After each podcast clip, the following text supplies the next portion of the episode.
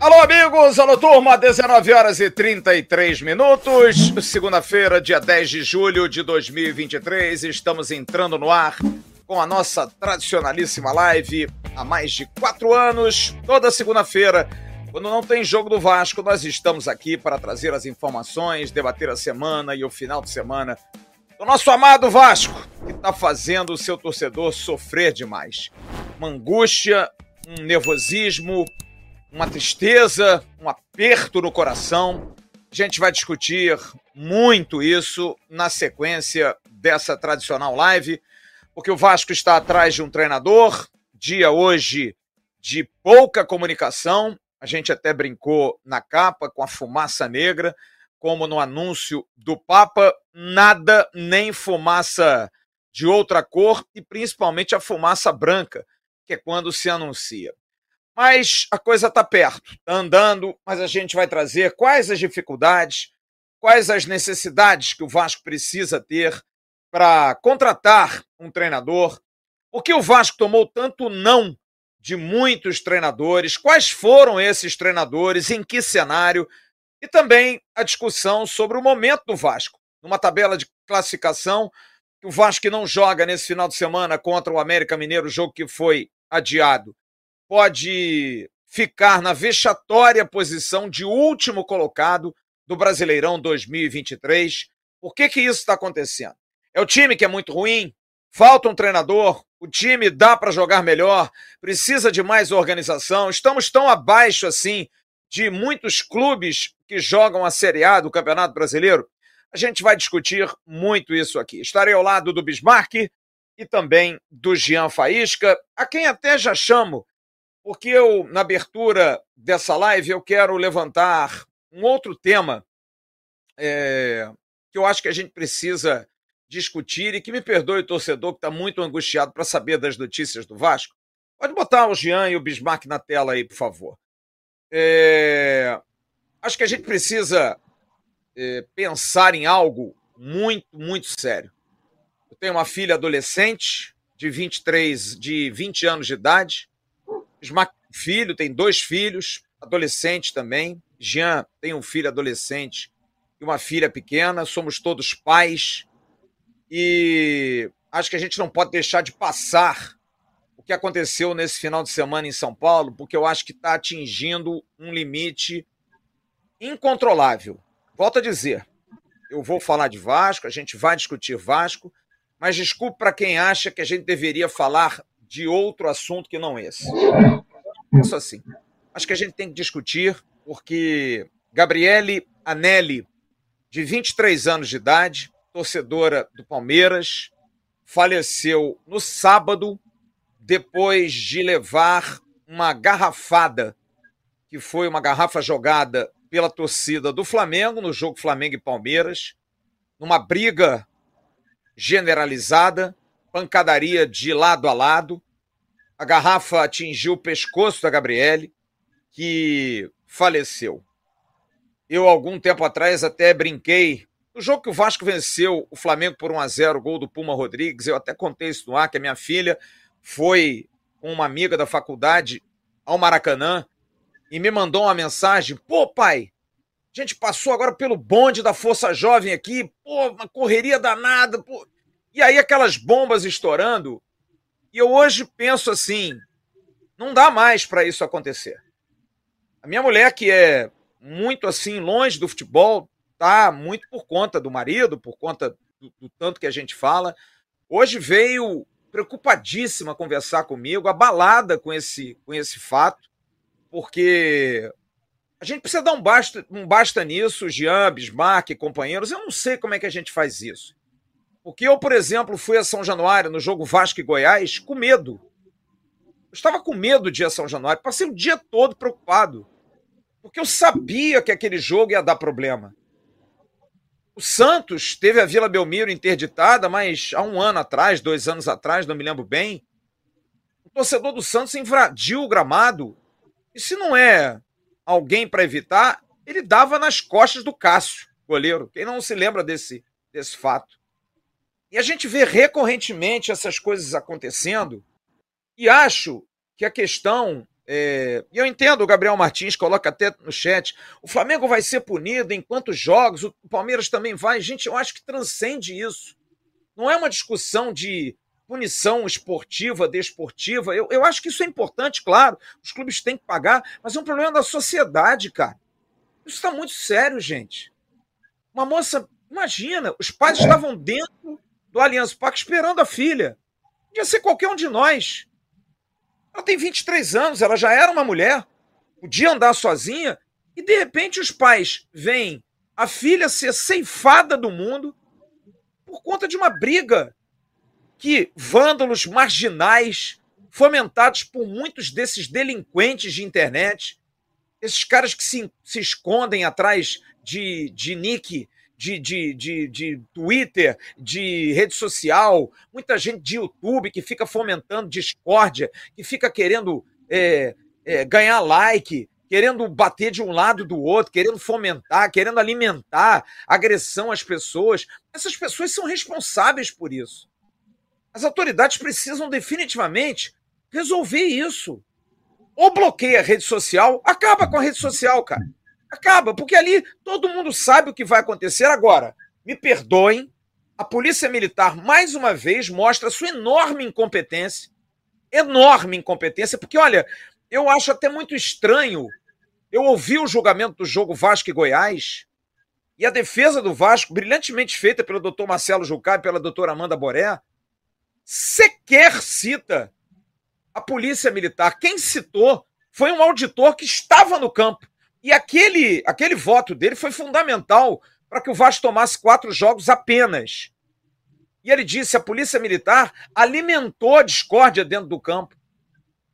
E a gente precisa fazer. E eu não estou aqui, eu acho que a Polícia Militar tem muita gente boa em corporação, mas me parece também é, uma corporação, principalmente aquelas que fazem policiamento de estádios, fora de, de nível, sabe? Chegam sem nenhuma proporção, absolutamente nada tem uma benesse com, com uma galera que não tem que ter.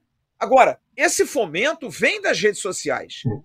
Essa campada de marginais, de vagabundos que ceifam a vida de uma menina. Eu acho que a gente precisa dar um grito nisso aqui, cara, porque isso está muito sério. Porque isso é no estádio do Palmeiras. Eu vou ao estádio do Palmeiras daqui a alguns meses e a gente fica com medo, cara. A gente tem medo de ir ao estádio. Eu tenho medo de ir aos estádios de futebol. Tenho, cara. A gente não sabe o que pode acontecer, o que pode falar, onde é que pode andar.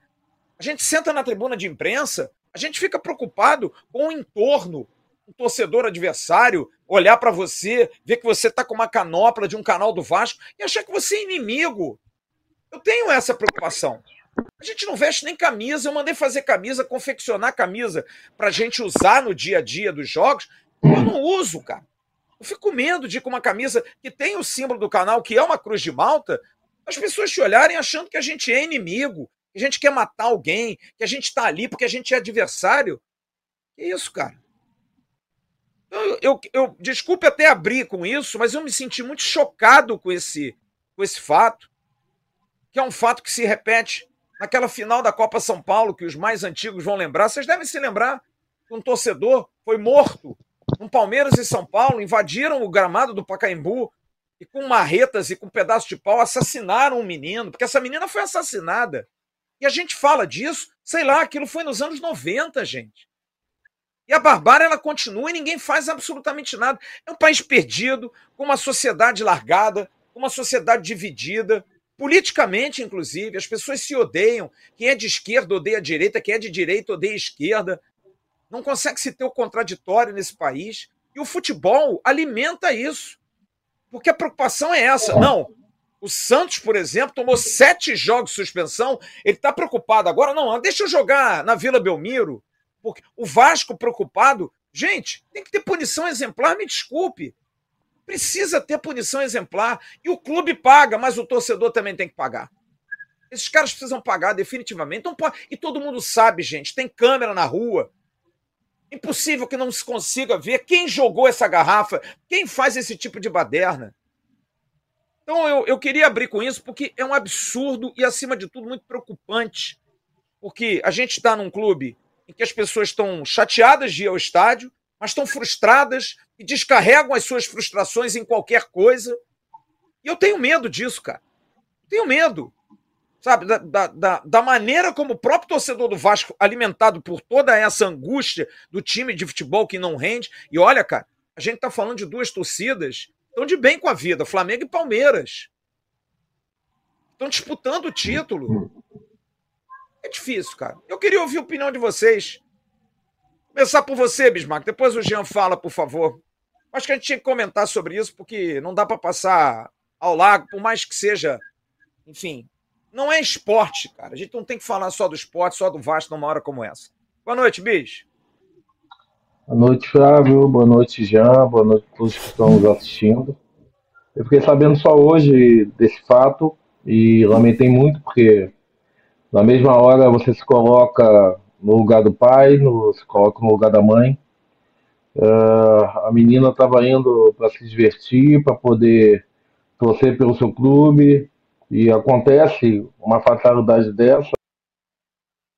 Uma eu me coloco na, no lugar do pai, me coloco no lugar da mãe, é, acaba com a vida de uma família, porque é inaceitável você esperando tua filha entrar dentro do, do, estádio, você já esperando com tua esposa e recebe uma notícia tão trágica de que sua filha não vai entrar mais porque simplesmente ela tomou uma garrafada que ninguém sabe de onde veio. Eu acho que o futebol é prazeroso, o futebol é magnífico, mas o futebol não pode tirar vidas. O futebol não pode acabar com uma família por inteiro para o resto da vida. É, eu, eu, com 23 anos eu estava indo para o Japão, eu já tinha me profissionalizado, já tinha vivido um pouco da minha vida como profissional. E, e exatamente eu pensei na minha filha, pensei no meu filho, que Deus me livre guarde, acontece alguma coisa com os dois, eu sinceramente não sei como que eu iria reagir pro resto da vida.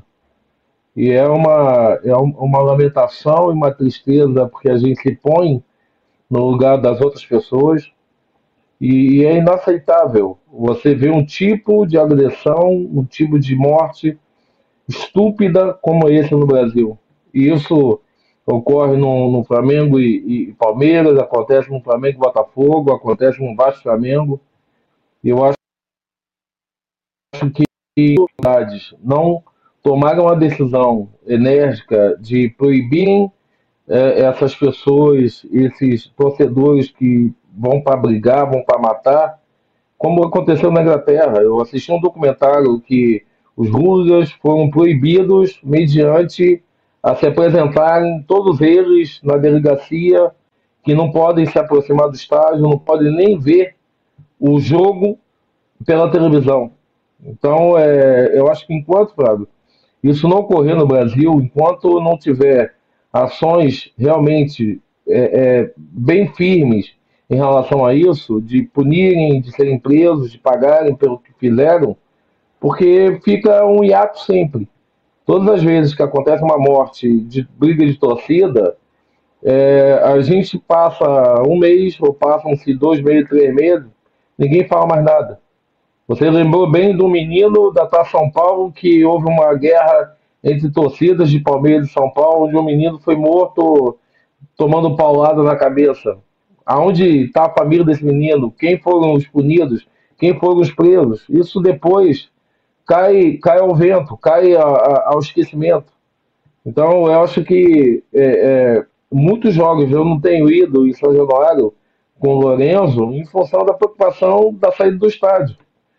Esse jogo mesmo que a gente viu o que aconteceu, eu sabia que se o Vasco tivesse um resultado adverso e poderia acontecer, a torcida iria ter a atitude que teve. Então, isso afasta a família, isso afasta o pai que quer levar seu filho de adolescente ou, ou, ou de criança e, e você fica quadro, você não tem para onde correr. Então é, é eu, eu, fiquei muito, muito triste como a sua esposa ficou, como você ficou, como acredito que o Jean tenha ficado, porque a gente se põe no lugar dessas pessoas. Quando você tem filho, você acha que protegerá seu filho como um super-herói o tempo todo, e eles crescem, eles começam a andar sozinhos, eles começam a, a, a, a querer ter vida própria. E no mundo de hoje, você não sabe o que, que pode acontecer. Então, eu, eu fico realmente muito chocado e entristecido por ver mais um jovem morrer e a gente não sabe se realmente vai ter uma repercussão de, das pessoas correrem atrás para ver realmente, através de câmera, quem é que jogou essa garrafa. Não, até já descobriram, Bismarck. O delegado César Saad, do Departamento de Operações Policiais Estratégicas, informou na tarde dessa segunda-feira e decretou a prisão preventiva de Leonardo Felipe Xavier Santiago, de 26 anos, torcedor do Flamengo, preso em flagrante por arremessar a garrafa que atingiu e matou a palmeirense Gabriela Nelly. Ele será indiciado por homicídio doloso consumado. E eu aproveito, Jean, antes de te acionar, até para fazer um registro aqui do Alfredo Tavares. Alfredo, é, eu entendo o seu posicionamento, concordo e discordo. Você diz a polícia é a menos culpada. Eu discordo. Eu acho que a polícia ela é muito pouco preparada em alguns aspectos mas concordo com a sua justificativa. Vivemos num país que não prende ninguém. O país do regime aberto. Os bandidos que agrediram o Luan, por exemplo, foram os mesmos que mataram um torcedor na Bolívia. Lembra daquele foguete? Sintomático. Parabéns pela sua, pela sua menção, Alfredo. Que bom a gente pode ter esse discordante de uma forma bacana. Eu acho que a polícia tem culpa também na maneira como aborda, mas concordo plenamente com você. Porque esse rapaz, por exemplo, vai ter um advogado com dinheiro e vai liberá-lo. Eu quero fazer uma pergunta. E olha que eu não estou falando de violência. Aquele babaca, porque é só assim que a gente pode falar, que assediou a nossa companheira Jéssica Dias do Maracanã, também num jogo do Flamengo. Que fim deu aquele cara? O que, que ele pagou com aquilo? Qual foi o fim daquilo? São coisas que ficam, como você disse, Bismarck, no vento, cara. A gente fala de um assunto que a gente vai debater essa semana, as pessoas vão levar para discussão e daqui a uma semana não vai ter mais repercussão nenhuma. E quem fica com a dor são os pais. E ficam pro resto da vida com essa marca, cara. Então eu acho que a gente precisa parar. Dá vontade, sinceramente, de discutir isso o dia inteiro aqui e não falar de futebol, cara. A gente precisa parar com isso. Futebol, eu falo isso aqui reiteradas vezes, é meio de vida, cara. Não é meio de morte. Quando é que isso vai parar, Jean? Quando é que a gente vai dar um basta nessa situação que é um ciclo que não para? É violência, apaga, violência, apaga e continua, sabe, ano após ano, e ninguém toma uma medida e que dá para tomar, porque o Bismarck lembrou bem, é só ver o filme dos hooligans. Na Inglaterra, que é mais forte do que a tragédia de Heysel, quando torcedores do Liverpool mataram não sei quantos lá, e nunca mais, nunca mais teve aquilo na Europa. Porque ali a punição é forte, ali você tem uma Interpol, você tem os países que fazem é, é, é, controle de fronteira. Aqui. Não, não, Jean. O negócio tá feio, meu parceiro. Tá feio. Boa noite, Flávio. Boa noite, Bismarck. Hoje, quando eu soube da, da vinda do Bismarck, separei a minha finta 89, número 10. Ai, que saudade. A mesma que tá na foto aqui atrás. Opa, aqui, aqui. O 89 ali, ó. Ai, que saudade, papai do céu. Mas tudo bem. Flávio, falar disso aí, Flávio, eu acho assim, ó. É, eu já estava preparado aqui para falar a história do Luan, que eram os mesmos que é, é, cometeram assassinato lá na Bolívia. E assim, eu tenho uma opinião completamente contrária à maioria das pessoas sobre isso aí. Eu acho que o clube não tem que receber punição alguma. Eu acho que quem tem que ser penalizado é sempre o CPF, é a pessoa que vai lá e arruma a confusão, sabe? É, por exemplo, aqui, meu lado, Atlético Paranaense, biometria. Não tem uma alma viva que entra na Arena da Baixada sem botar o dedão lá para ver se essa pessoa está apta a entrar para assistir o jogo ou não está. Se ela tem antecedentes, se ela tem alguma coisa, a partir da hora que tu bota o dedão ali, está resolvido. Então, se todos os estádios do Brasil tivessem a biometria e fosse um sistema interligado, porque assim, Flávio, o que precisa ficar claro é o seguinte: se esses caras não tiver o futebol, eles vão arrumar outra coisa, porque eles querem brigar, eles são bandidos. É um mundo paralelo, não é, não é algo do futebol. Sabe por quê? Porque tem, tem muito jogo assim que, que é, é, é, ah, essa torcida é amiga dessa aqui, que é parceira dessa aqui, enfim, cara, sabe? É, é, é, bem assim. Então tem uns jogos que são de mais risco, outros que são de menos risco, mas assim, também não se pode generalizar, porque tem muita gente que faz parte de torcida organizada que são pessoas, ó, ok, os bandidos às vezes se infiltram nesses ambientes para poder aprontar, para estar tá no meio do, do bolo e da galera. Então, Flávio, para resumir aqui, para mim é CPF: recolher, punir, prender, tirar de circulação e fazer isso. Porque assim, ó, quando você, quando você pune, quando você pune o clube, você está punindo o torcedor de bem, do bem. Eu vou te dar um exemplo, Flávio. Eu não vou falar por mim, não vou ser aqui. Eu vou falar de, do, do, do meu filho. Eu vou falar do Juan. O Juan e o compadre dele. Sai lá de Manaus, Flávio, lá de Manaus, compra passagem com um mês de antecedência para assistir Vasco e Cruzeiro. Aí tá tudo certo. Aí as pessoas fazem aquilo que fizeram lá em São Januário. Que culpa tem o Juan de não poder é, assistir é, Vasco e Cruzeiro e o compadre dele? Entendeu, Flávio? Então, você, é você deixa de punir o bandido para punir a pessoa de bem. Essa é a minha opinião. Eu sou favorável que se puna o CPF, pronto e acabou. Todas as vezes. Eu concordo, eu concordo com você, mas só faço uma ressalva em relação aos clubes. E aí vai envolver, a gente vai entrar no assunto Vasco agora. Eu acho que os clubes de futebol ou eles se adequam a uma realidade ou eles não podem jogar futebol profissional no Brasil. São Januário, Vila Belmiro, e muitos outros, Estado do Bragantino. Gente, ou faz uma reforma, ou amplia, ou melhora a condição, ou então não dá para jogar. Não dá para jogar. Sabe? Porque é recorrente o problema nesses estádios. Recorrente. Então, ou para e faz uma obra gigante e aí, amigo, abre negócio de vaidade, porque eu não posso mexer, porque esse é um tema até legal da gente discutir, porque essa aí eu não boto na conta da SAF. Não boto. A gente fala tanto de São Januário como um local que está maltratado. Jean esteve lá, viu o quão maltratado está o estado de São Januário. Eu não sou maluco de falar o que eu falo, e bom que a gente tem testemunhas. Jean estava do meu lado, eu me senti constrangido com os companheiros de imprensa que estavam ao nosso lado, que brincavam no ar. Cuidado para não pegar uma doença. Olha a leptospirose, tem rato, cuidado com isso, vai se arranhar ali. Se você chega de branco aqui, você sai preto sujo. Se você sai de, se você vai de preto, você sai branco sujo. Sabe? Uma saraivada de críticas a um estádio obsoleto. Obsoleto e que precisa, como tal, ser reformado. Tem que parar com essa coisa da associação, cobrar da SAF manutenção. Porque, desculpe, São Januário passou do tempo de manutenção. Não dá para você manter não. a gambiarra, não dá para você manter o que está ruim.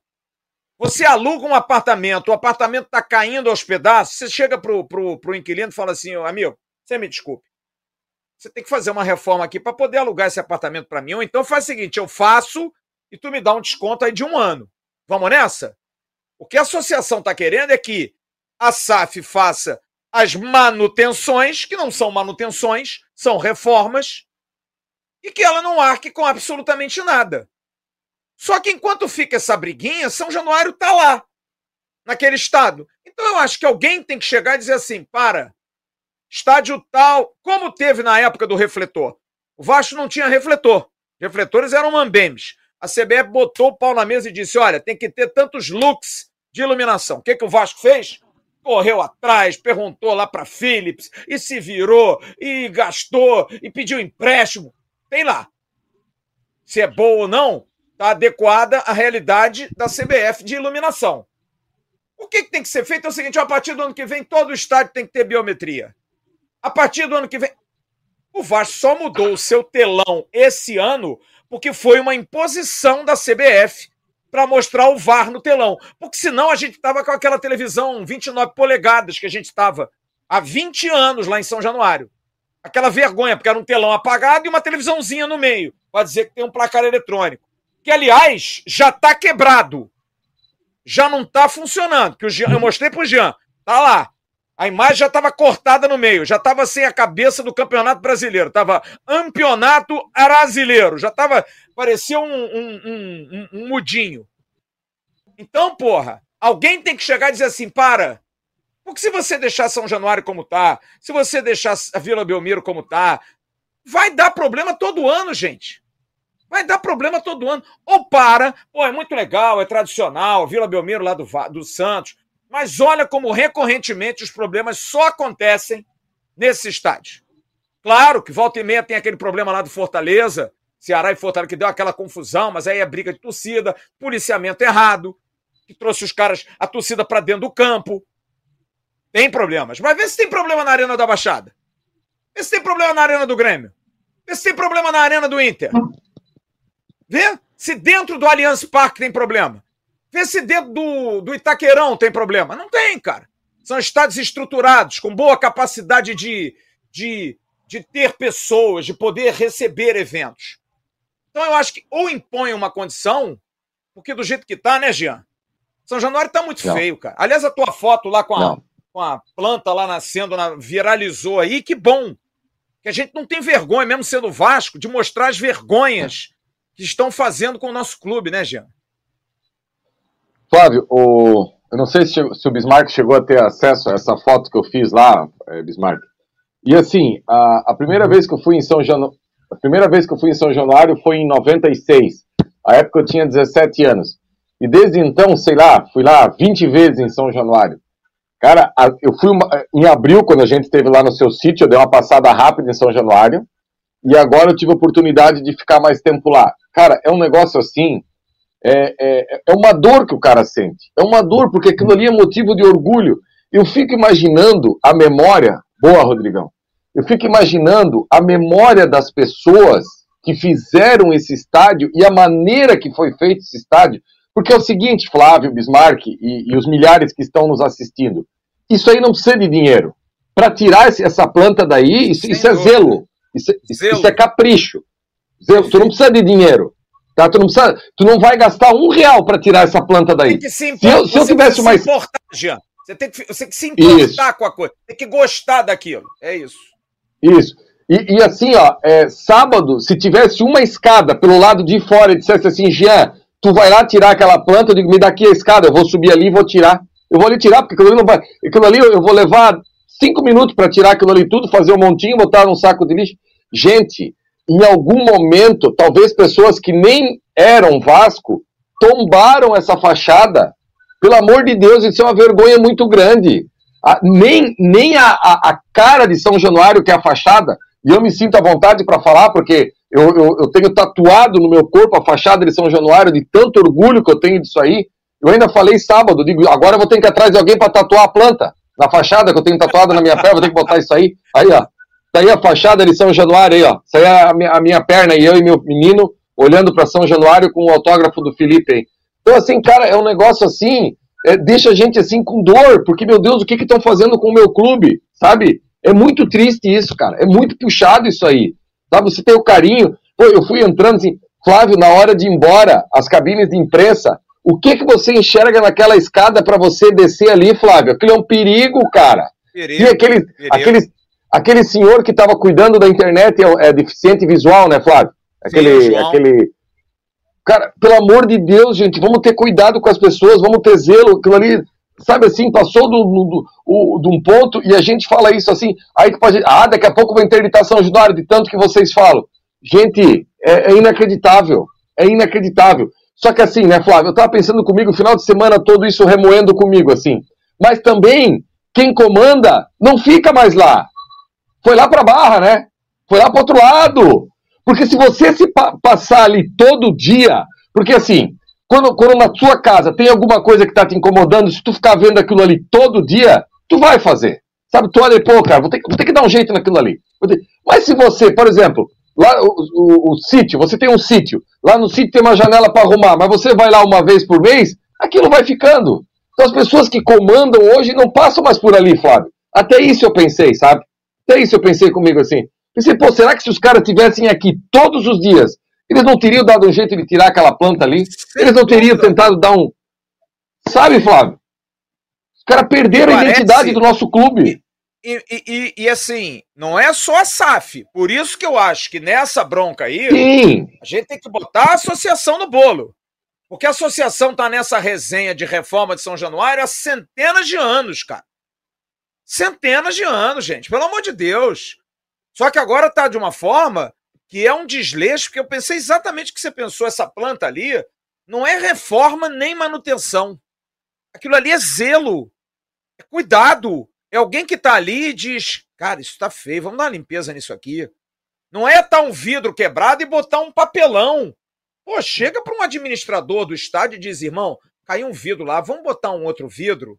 A impressão que eu tenho é: deixa estar como está, não temos dinheiro. São três opções: deixa estar como está, não tenho dinheiro para fazer e quanto pior, melhor para a gente vender é, é impressão são as três opções que me botam. Ou é desleixo, ou é falta de grana, ou é pensamento futuro.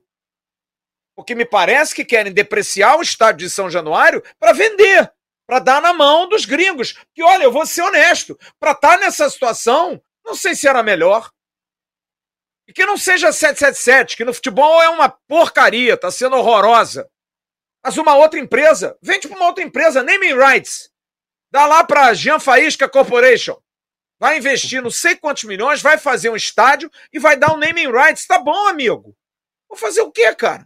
Pra ficar assim? Porque também é muito bonito, não. É meu, é patrimônio, é meu, eu cuido, eu faço, eu aconteço. Não estás fazendo. Não estás fazendo. Já tem um tempo. que olha, eu, eu tenho tempo nisso. Eu já vi mais ou menos umas 10 a 15 maquetes de estádio eu já, como já tinha visto umas 20, é, 20 plantas lá, projetos de CT, porque o que, o que tem de arquiteto que trabalha para São Januário é um negócio, pô, fazer ali o hotel e a piscina, tem que fazer cachoeira, três gramados, lá atrás vai fazer um CT. E nada, né, Jean? Nada. Ninguém faz ô, nada também. Né? E, e, Flávio, esse tema assim é um tema que eu gosto porque eu, me, eu sinto muito à vontade. Eu não quero mármore e granito em São Januário. Eu não quero descaracterizar São Januário. O Vasco é o clube do povo. Flávio, se tu trouxer o campo um pouquinho mais para o lado do dinamite, traz o campo um pouco para o lado do dinamite, e ali atrás, onde está o Romário, traz o Romário talvez um pouquinho mais para perto do campo, não tem nada que derrubar a estátua do Romário também não, tá? Eu sou contra isso aí. Não. Romário tem Bem. excelentes serviços prestados ao Vasco dentro de campo, excelente. Deixa a estátua do Romário lá. Quem quer uma do Edmundo, coloca uma do Edmundo, uma do Juninho, uma... vai, coloca estátua. Agora não tira do Romário. Flávio, faz um tobogã, como é o projeto lá atrás, um tobogã grande, resolve o problema, Flávio, sabe? Pô, cara, mas assim, ó, esse, o, o, que eu vi lá sábado, eu saí de lá estarrecido, Flávio. Eu queria mandar mensagem para você, inclusive ontem, hoje, só que a correria.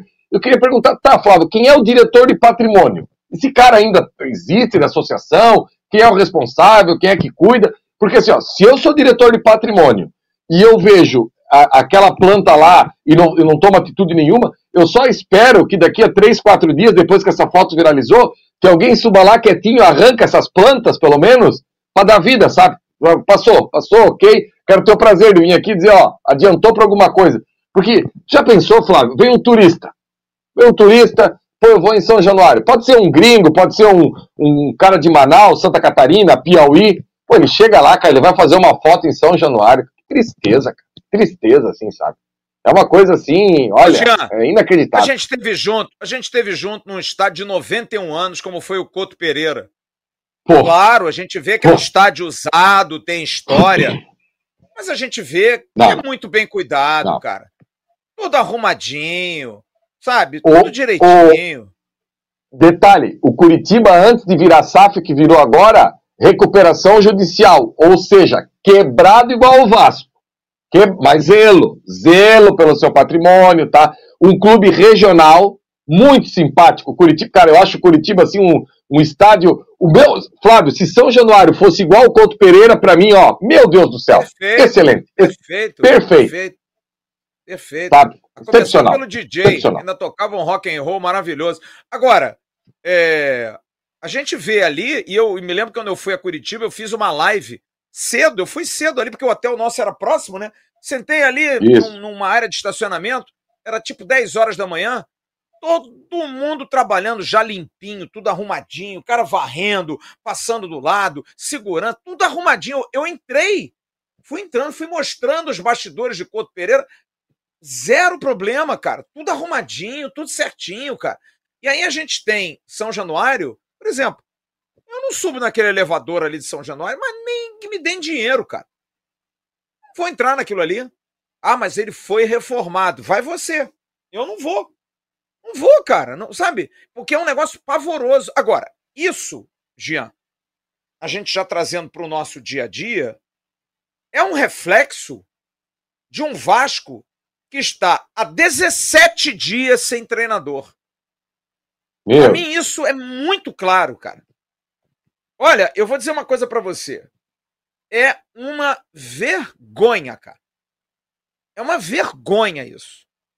Porque o Vasco tá na luta aí pela, pela contratação de um técnico. Mas vamos lá. Não fechou primeiro, porque o primeiro nome que o Vasco tentou, Barbieri saiu, o Vasco tentou Eduardo Cudê. O primeiro técnico que o Vasco buscou. O Cudê é, foi muito simpático, queria ficar é, no Brasil, mas ficou muito chateado com a relação que teve no Inter, no Atlético Mineiro, assim, preocupado que o Brasil é um país que pô, dá problemas, aquela coisa toda, mas ele tem um membro da comissão técnica dele que teve um problema familiar e ele não queria deixar o cara sozinho. Então declinou do convite, mas não disse não por conta de proposta nem nada disso. Veio Paulo Pesolano. Foi o segundo que o Vasco teve contato. Pesolano foi convencido, havia a possibilidade, mas a 777, o CEO Luiz Melo e a 777, porque passa por eles, mas principalmente pela 777, negaram, negaram o pagamento de um milhão de euros da multa do Paulo Pesolano. Não, não vamos investir isso num treinador. E não trouxeram. Ok. Paulo Brax entrou em contato com Thiago Nunes. Foi o terceiro treinador que o Vasco buscou.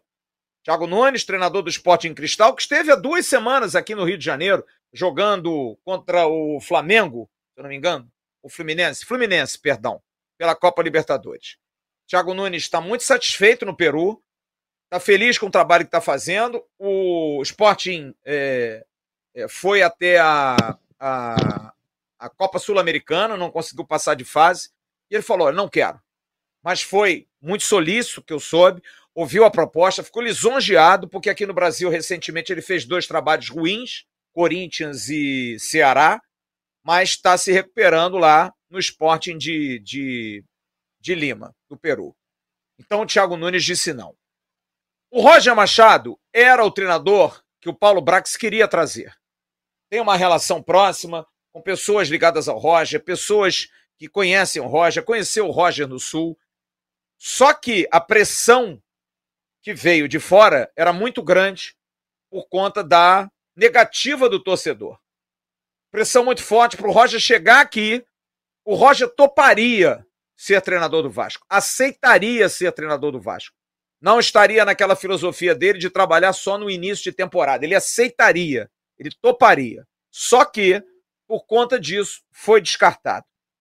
E o Rogério Ceni foi o último a ser tentado. O último. E eu soube que o contato foi péssimo.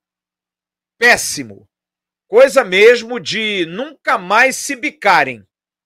Que o Rogério não gostou, que está acompanhando o noticiário, eu não posso ser o último, ser step. E do lado do Vasco também não se entendeu a postura dele, não, enfim, a coisa foi pesada, pesada e o Rogério Ceni está fora. Diante disso, Jean, eu avisei aqui.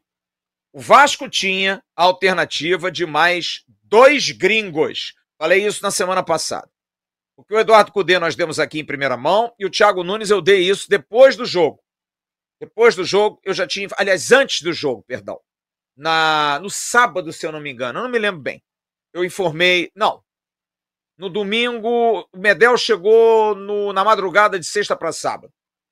no Ave Mais, no sábado eu informei o nome do Thiago Nunes aqui. E a situação era essa. Mais dois estrangeiros iam ser tentados, senão o bagulho ia ficar doido. Porque o que, que acontece? Oferecimentos são vários. Vários. Só que de treinador ruim. Treinador modelo associação. Tem vários aí sendo oferecidos. E os bons, os mais pesados, são caros. São caros. O que, que se pensou e se tomou de decisão? Depois do que aconteceu no sábado, amigo, ou mexe.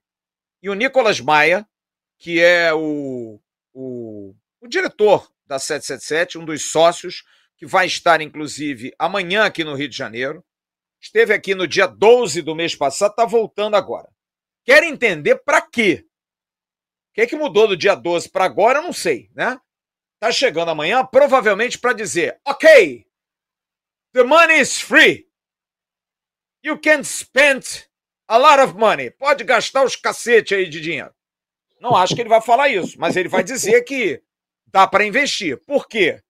Porque o Gustavo Alfaro, argentino de 60 anos de idade, nascido em Rafaela, na Argentina, Treinador que é muito admirador do futebol brasileiro, viralizou em 2021 nas eliminatórias da Copa.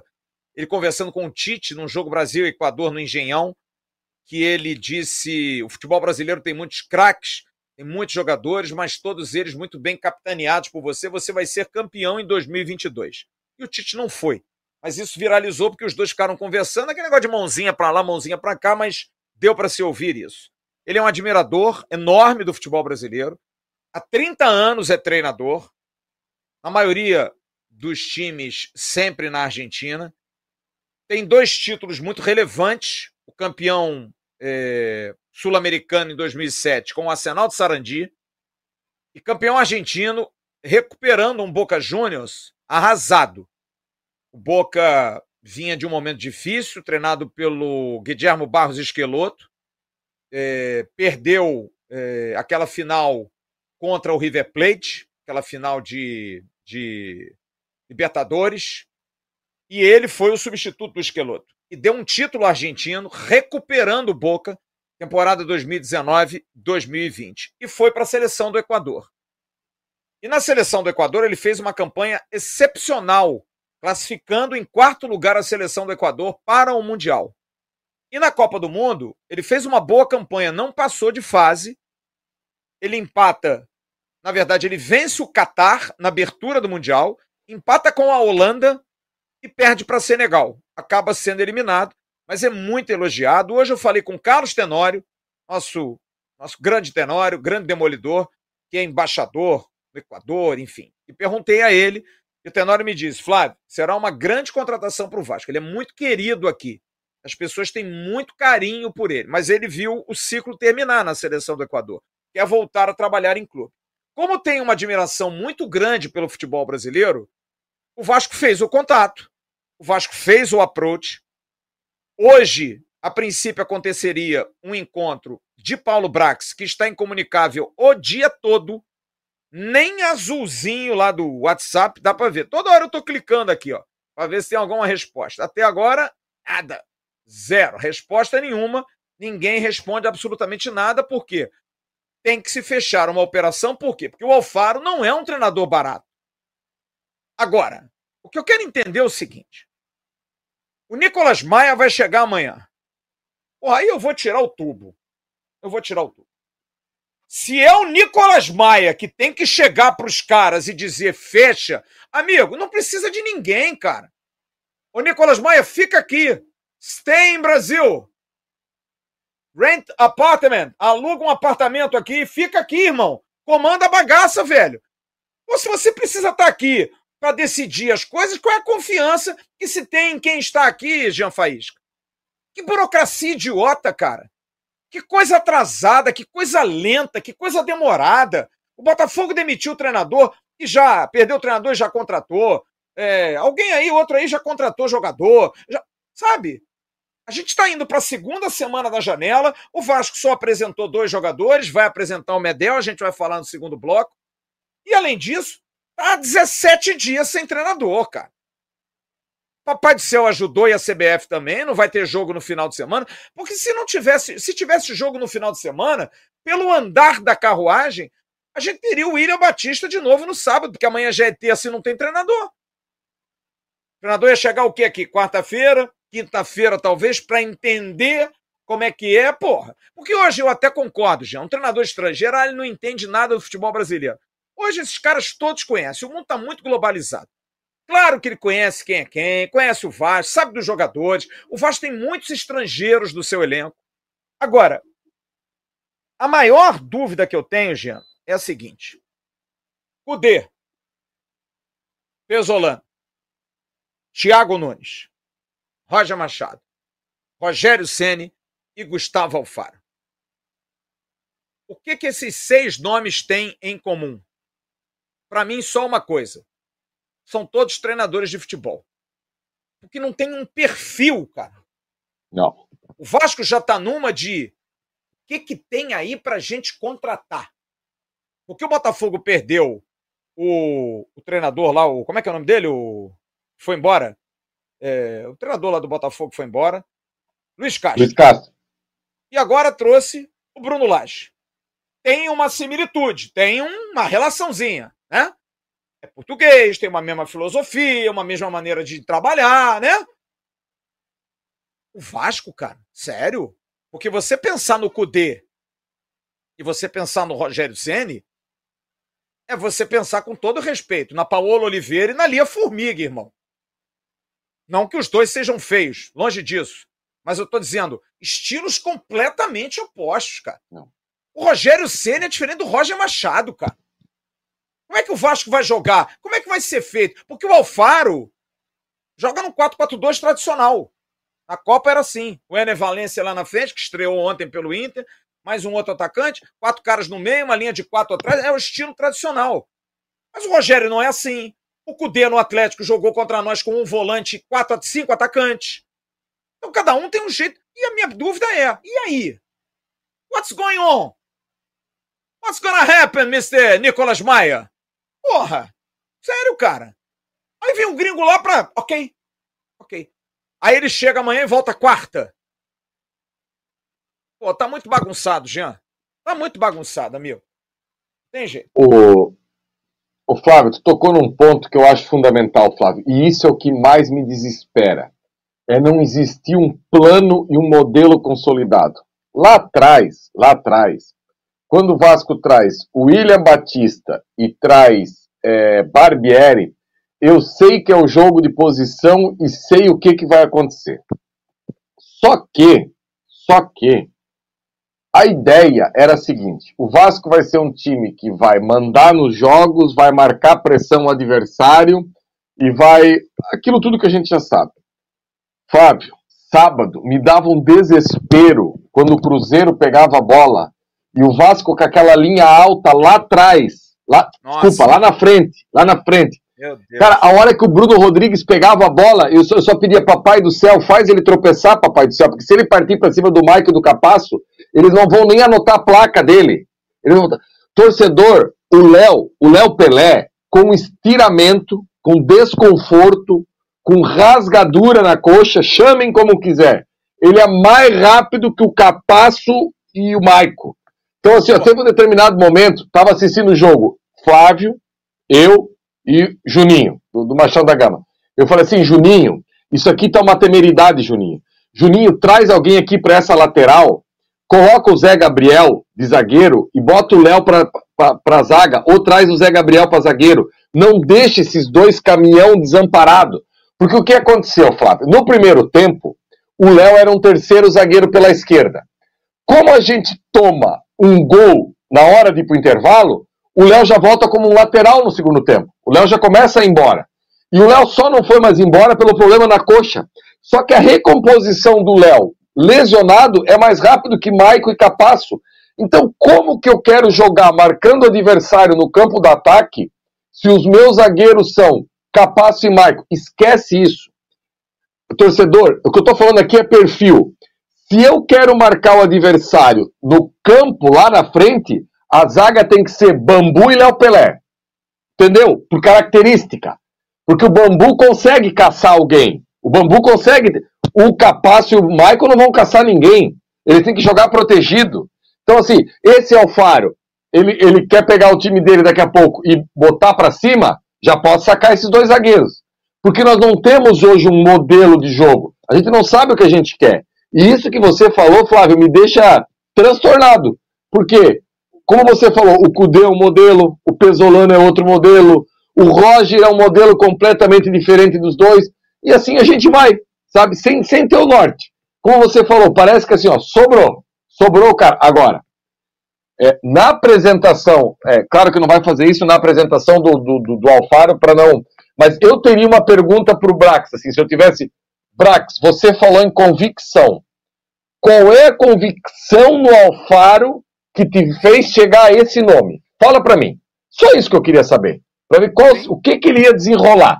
Por que Gustavo Alfaro? É isso que eu. Ah, mas, e olha, mas, eu não tô. É desculpa, é desculpa fazer uma pergunta, porque vai fazer uma pergunta dessa na coletiva, aí vão ter os mimizentos de plantão, né? E vão achar que é uma pergunta Sim. agressiva, sabe? Mas a pergunta que tem que ser feita é essa, gente. Qual é a convicção? E olha, eu acho, Gustavo Alfaro, e hoje falei com ex-jogadores do Vasco que conhecem futebol, falei com o Tenório, todos são. Falei com jornalistas argentinos, falei com o Lúcio Silveira, disseram, Flávio, excelente treinador arruma time, ajusta time, todos os trabalhos dele. Não acha que o time dele vai jogar lindamente, mas é time competitivo, bem armado, 4-4-2 clássico, ótimo. Mas como é que chega na sexta opção, cara? Sabe? E, e vou dizer, o Rogério Senna, ainda vou buscar mais informação. O Rogério Senna tem razão, cara. Tudo bem que o Rogério Ceni ainda não é um treinador de prateleira alta para dizer não ao Vasco estando desempregado. Mas é claro que chega pro cara uma. Sabe? Porra. O Rogério já não é um cara fácil. Agora, você falou um negócio de sábado. Cara, sabe o que que me dá esperança, Jean? Hoje eu estava falando com um amigo meu que trabalha no Vasco. Trabalha lá dentro no Vasco. E ele falou assim para mim: Flávio, o Botafogo há dois meses, três meses talvez, ele errou o tempo não dava liga. Jogadores. O pessoal queria demitir o Luiz, Luiz Castro. E queria, isso é verdade. Queriam matar o Luiz Castro disputando quinto lugar do Campeonato Carioca contra o Aldax. O Botafogo ganha, o empata lá com o Sergipe na Copa do Brasil. Nossa, eu me lembro como se fosse hoje. Torcedor do Botafogo, mas desesperado, querendo matar, uma vergonha. Gol do Adrielson. Esse zagueiro excelente que o Botafogo tem. Deu liga futebol da Liga. E está mais do que provado que o futebol da Liga, porque o Botafogo vai para o seu segundo jogo com um treinador que nunca pisou no Engenhão, que é o Cláudio Caçapa. E o Caçapa está fazendo comum. Ó, você bate escanteio, porque eu duvido que tenha molho do Caçapa. Não tem. O time já anda sozinho, o time do Botafogo. Já anda sozinho. O que me dá esperança, e aí a gente tem que cobrar, é um elenco mais forte, mais competitivo, que dê liga. Porque isso também é algo que a gente precisa discutir. Eu sei que tem muito, e eu volto a dizer, eu não tenho nenhum problema de não ser popular ou populista. Eu dou a minha opinião. Quem quiser concordar, ótimo. Quem não quiser, opinião é para ser dada e servir de balizamento para que vocês tenham a opinião de vocês. Eu não acho que o time do Vasco seja pior do que 10 times do futebol brasileiro que disputam a Série A. Não é. Jean, a gente viu o Cruzeiro sábado. O Cruzeiro é normalíssimo. Porra, sério? O Cruzeiro tem o Luciano Castan na zaga. O Cruzeiro tem tem o Kaique, que é um menino na lateral esquerda, que não jogou o Marlon, que era um lateral que era reserva no Fluminense, porra. Mas é um time que tem um esquema, tem um jeito de jogar. Tem lá o Bruno Rodrigues que corre que nem um maluco. Tem o aquele outro menino lá da frente, o Wesley, que é um cara que também corre pra caramba, habilidoso, inteligente. Mas também é isso. Tem o William, lateral direito, foi campeão olímpico, jogador ex-Inter, que jogou fora, que é bom jogador, mas é um time arrumadinho. Eu vou escalar um time aqui. Vou escalar um time. Léo Jardim, ou Ivan, para os que ficam aí achando que o Léo Jardim é uma porcaria. Eu não acho, está num momento ruim. Eu acho que o goleiro é o menor dos problemas do Vasco. Puma, Capasso, Léo e Piton. Medel, Jair, Marlon Gomes, que voltou a jogar bem e que não se invente o Marlon Gomes de ponta esquerda, ponta direita. Marlon Gomes é meia, como ele está jogando, e jogando muito. E um 10. Serginho, que surpreendeu. E o Pedro Raul. Pô de Pedro Raul. Esse time bem treinado não é pior do que 10 times do Campeonato Brasileiro. Me desculpem. O Vasco é uma zona em campo. É um time de pelada em campo. E lamento dizer profundamente, porque isso eu dou a minha mão palmatória. Eu sou completamente contrário à troca de treinadores no Vasco nesse instante. Foram 12 técnicos em três anos. Eu era a favor da manutenção do Barbieri. Foi um erro. Faço aqui a mão palmatória. Errei. Porque o Vasco hoje é um cemitério. O Vasco não tem absolutamente, não tem nada que tenha. E lamento, o Barbieri é um cara legal, uma pessoa de altíssimo nível, mas eu quero um treinador, não quero um cara para ser meu amigo. O time do Vasco, Bismarck, é um nada. O Vasco não tem uma jogada de ultrapassagem, não tem uma jogada de aproximação. Isso que o Jean falou do jogo de sábado. Porra, gente, a gente joga pelada. Eu nunca fui profissional de futebol. Era escarrado que ia dar merda no jogo. Porra, você joga com o Maicon lá atrás. Tá mais pesado que eu. Mais pesado que eu. Não jogou mal, não. Tô dizendo que ele entregou a rapadura, não, mas, sabe, sem condição. O Capasso, pendurado com um amarelo para ser expulso. O Léo com a perna arrebentada. Para jogar contra três atacantes de velocidade do Cruzeiro que ficava atrás, recuando, recuando, recuando porrada para frente. Quando o Bruno Rodrigues dominava a bola, ele nem pensava em dominar. Ele dominava e dava um chute para frente. E dava um bicão para frente. Isso. Porque ele sabia que ele ia ganhar na velocidade. Cara, todo mundo via isso. O Vasco jogou. E desculpa o William Batista, que é um cara que eu gosto, a justificativa do William Batista na coletiva. Por que, que o Vasco jogou com quatro atacantes na frente? Sendo que desses quatro atacantes, se botar os quatro juntos, não tem 15 gols, cara. A gente não tinha uma referência. É só um corre, corre, corre, corre pra lá, corre, corre pra cá. Pra... Sabe? Zero. O Peck jogou de centroavante. Não ia fazer gol. Ia jogar até hoje e não ia fazer gol. E tava arriscado a tomar um segundo gol. Porra, cara, rearruma o time. Sabe? Bota um esqueminha tradicional, um 4-4-2. Sabe? Faz uma coisinha mais arrumadinha, direitinha. E aí ia dar problema. Mas é isso que eu tô falando, Bismarck. O problema do Vasco é que o Vasco não tem nada para o futuro treinador. É um trabalho que o cara vai ter que fazer um time andar em 24 partidas. E esse é o meu maior medo. Você acha que é capaz de um treinador novo, por mais das galáxias que ele seja? E eu acho que esse treinador argentino, que eu não estou dizendo que ele vai fechar, porque eu vou dar informação concreta. É, é capaz de fazer um trabalho com esse time do Vasco? Você acha que esse time do Vasco é capaz ainda de sair dessa situação tendo 24 jogos e diante dos adversários que também não estão jogando tão bem assim, mas estão pontuando. O Santos, que estava mal, não ganhava 12 partidas, fez quatro gols do Goiás ontem e o Vasco não conseguiu fazer um. O Goiás, que meteu três do Santos ontem, que nós não conseguimos meter um em São Januário. O Vasco não faz um gol em São Januário desde o jogo do ABC, Bismarck. Inacreditável isso, cara. E aí a gente tem que botar na conta do jogador também. Me desculpe. O jogador também tem que dar resultado dentro de campo. Não dá, ah, eu sou o treinador que está. Em... O time é uma zona. Bom, mas o jogador também tem que ter vergonha na cara, velho. Porra, nove derrotas em 14 jogos é vergonhoso, Bismarck. Você acha que um treinador novo dá jeito desse time? Flávio, desculpa, porque como eu estou trabalhando também, tive que atender a ligação de um, um cara que eu fiquei tentando falar o dia inteiro, o cara só conseguiu falar comigo agora. Eu acho que se não houver as contratações, eu acho muito difícil o treinador que chegue. E eu vi isso no sábado, porque o Vasco continua desarrumado, o Vasco continua muito é, indeciso nas decisões quando tem que tomar dentro de campo. E você tem, é, de forma é, é, é maior, predominante, muitos jovens é, jogando junto, acaba que você tem uma média de idade muito é, é, menor daquilo que nós imaginávamos, que é de assumir a bronca, de assumir exatamente nesses períodos tão difíceis, como está sendo esse ano e como tem sido os outros anos também.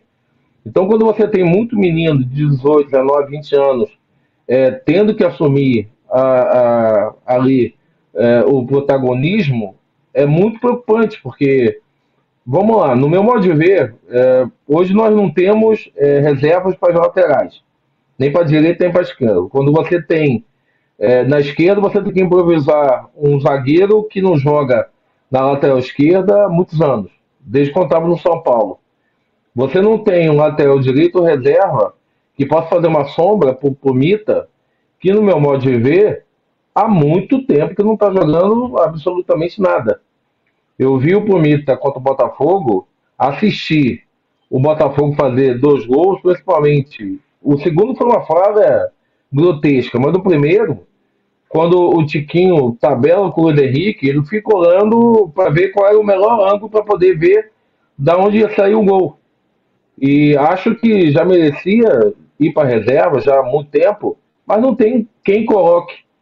Aí vamos lá, na zaga, você contrata um jogador com todo o respeito que eu tenho ao Marco de vir com 35 anos, mas os dois últimos times dele, foi o São Paulo e o Santos, não teve a mesma performance que ele teve há 3, 4 anos atrás no São Paulo, quando ele foi vendido. Quando ele veio do, do Porto. É, nós precisamos de mais dois zagueiros, e dois zagueiros rápidos. A zaga que jogou é, no sábado eram dois zagueiros completamente lentos. Por isso que você está falando que o, o, o, atacante do Cruzeiro pegava a bola e dava o tapa lá na frente, porque ele sabia que ia passar. Naturalmente, ele sabia que ia passar do, dos nossos zagueiros. Nós precisamos de, de uh, um meia articulador que a gente não tem. Nem o Aureliano, que foi pago um valor muito alto sempre bota ele pelo extremo, e o menino lá, o Camajó, que veio do Santos.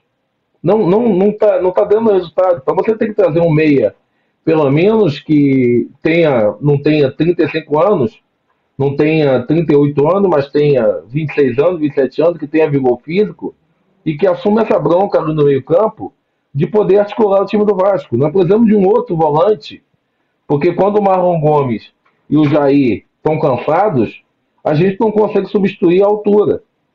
Porque, com todo o respeito que eu tenho ao Zé Gabriel, o Zé Gabriel não está num nível ou numa média de jogar hoje no time do Vasco e, e conseguir fazer o Vasco jogar. Uma que ele joga muito pro lado e joga de forma muito curta, ele não dá um passo na, na, na, na vertical. Como também acho que o tal do Concão é, é, joga muito lateralmente é, prefere jogar de forma lateral porque você erra menos do que fazer uma jogada de forma vertical. Aí a gente tem na, na, no ataque o, o, Pedro Raul, que entrando de titular ou entrando no segundo tempo, não briga uma bola, não, não, não protege uma bola para esse time poder se chegar. O Alex Teixeira, que fica correndo, mas não consegue produzir nada. O Peck, que esse ano estava sendo o melhor jogador nosso, é, agora, coitado, é, fica sem saber qual é a posição real dele, porque agora nesse último jogo ele entrou como atacante. E a gente tem vários garotos ali para poderem entrar que se com esse time o treinador chegar e achar que vai conseguir ganhar os pontos suficientes ou necessários para que o Vasco possa sair dessa fase do, do, do Z4, eu acho realmente, mano, se não houver contratações, eu acho muito difícil. A gente vai passar de novo um ano contando e, e, e torcendo para que os times que estejam é, junto do Vasco possam perder pontos para que não distanciem do Vasco.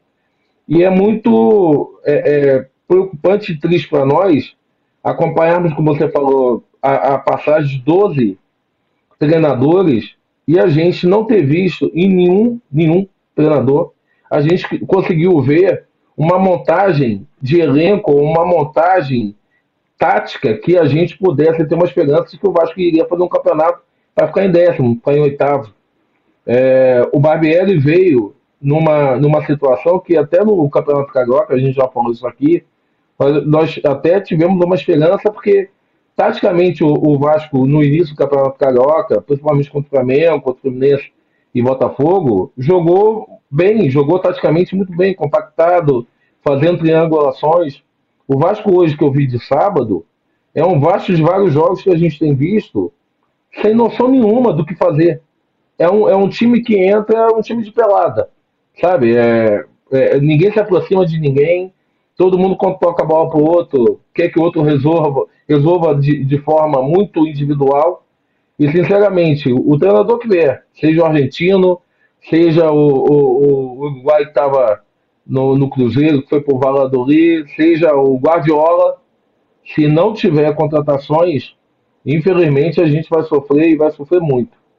Porque eu não vejo nesse time do Vasco hoje, e, e, e, e diga de passagem, o que você falou também concordo. Eu não acho que ele, ele seja muito pior do que os outros.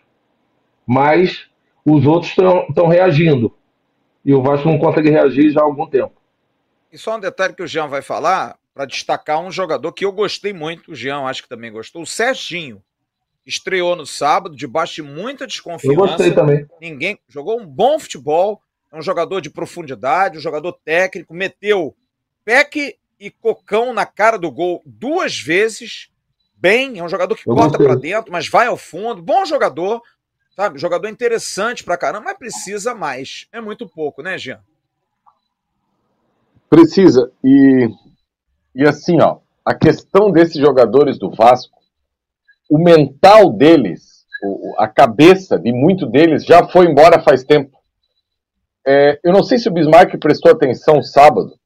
O Peck, ele recuou duas bolas para o nosso goleiro do meio de campo. Por que, que você recua uma bola para o goleiro do meio de campo? Porque quando você. Primeiro que é fácil, você só chuta ela para trás, né? E, e, e dali você tira a responsabilidade de tentar algo mais elaborado. E a diferença da mentalidade do Marlon Gomes para o Peck é gritante quando você vê o jogo ali no estádio. Por quê? O Marlon Gomes, ele não se conforma em dar um passe no lado aqui, ó. Às vezes ele erra porque ele tenta quebrar uma linha, ele tenta achar alguém num lugar diferente, mas ele não fica naquele to tocar pro lado aqui e, sabe, parar aqui, ó. Então, é, é, é um cara que, que tá ali pensando na frente, assim, ele, ele não tá acomodado com aquilo ali, não tá com medo, medo. Se você prestar atenção no gol que o Peck perde, é, é, é, o Bismarck aqui pode falar com muito mais propriedade que a gente. Existe uma coisa que eu começo a prestar atenção, é, o gesto técnico. O, o Peck sai correndo, ele chuta aquela bola sem a mínima possibilidade assim de dizer assim, ó, ah, eu vou fazer o gol, eu vou tentar acertar a bochecha aqui. Eu chutou por chutar, é isso que eu queria falar. Mas eu, eu não tenho a propriedade porque eu nunca joguei nada. Mas então assim, você vê assim que ele só, sabe, chutou assim, ó, seja o que Deus quiser. Aí bota a mão Já. na cabeça como, meu, deu errado. Sabe? Você viu o gol do Você viu o gol do. Vocês viram o gol do Speed Mendonça, do Santos, ontem contra o Goiás? Canhoto, do lado direito, entrou na velocidade, com o zagueiro chargeando ele pelo lado.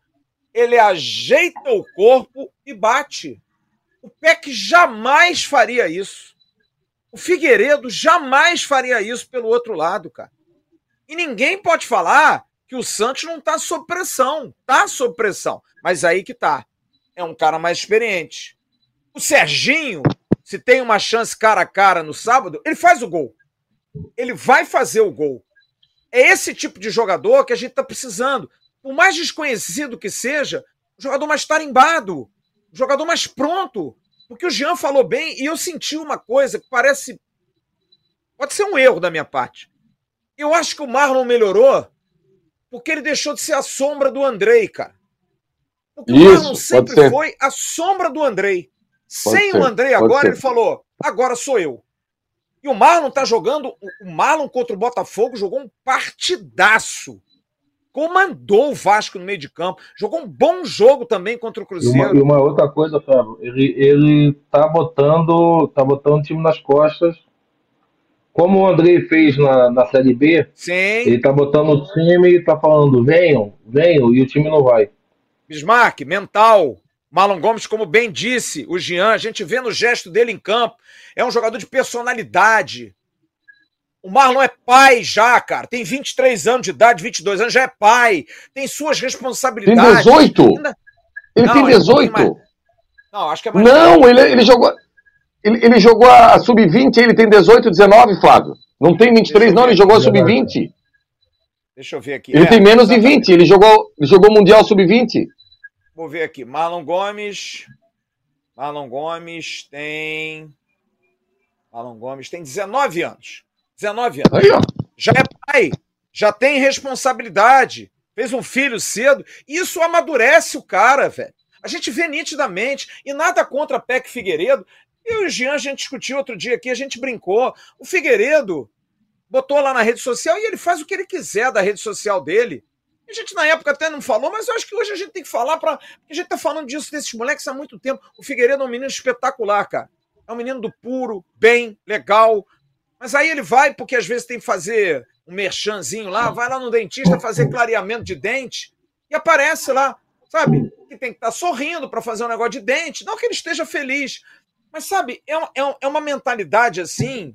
é, não é infantil, cara, mas é uma coisa assim pura demais, sabe? Tem que ser mais malandro, cara. Tem que ser mais puta véia.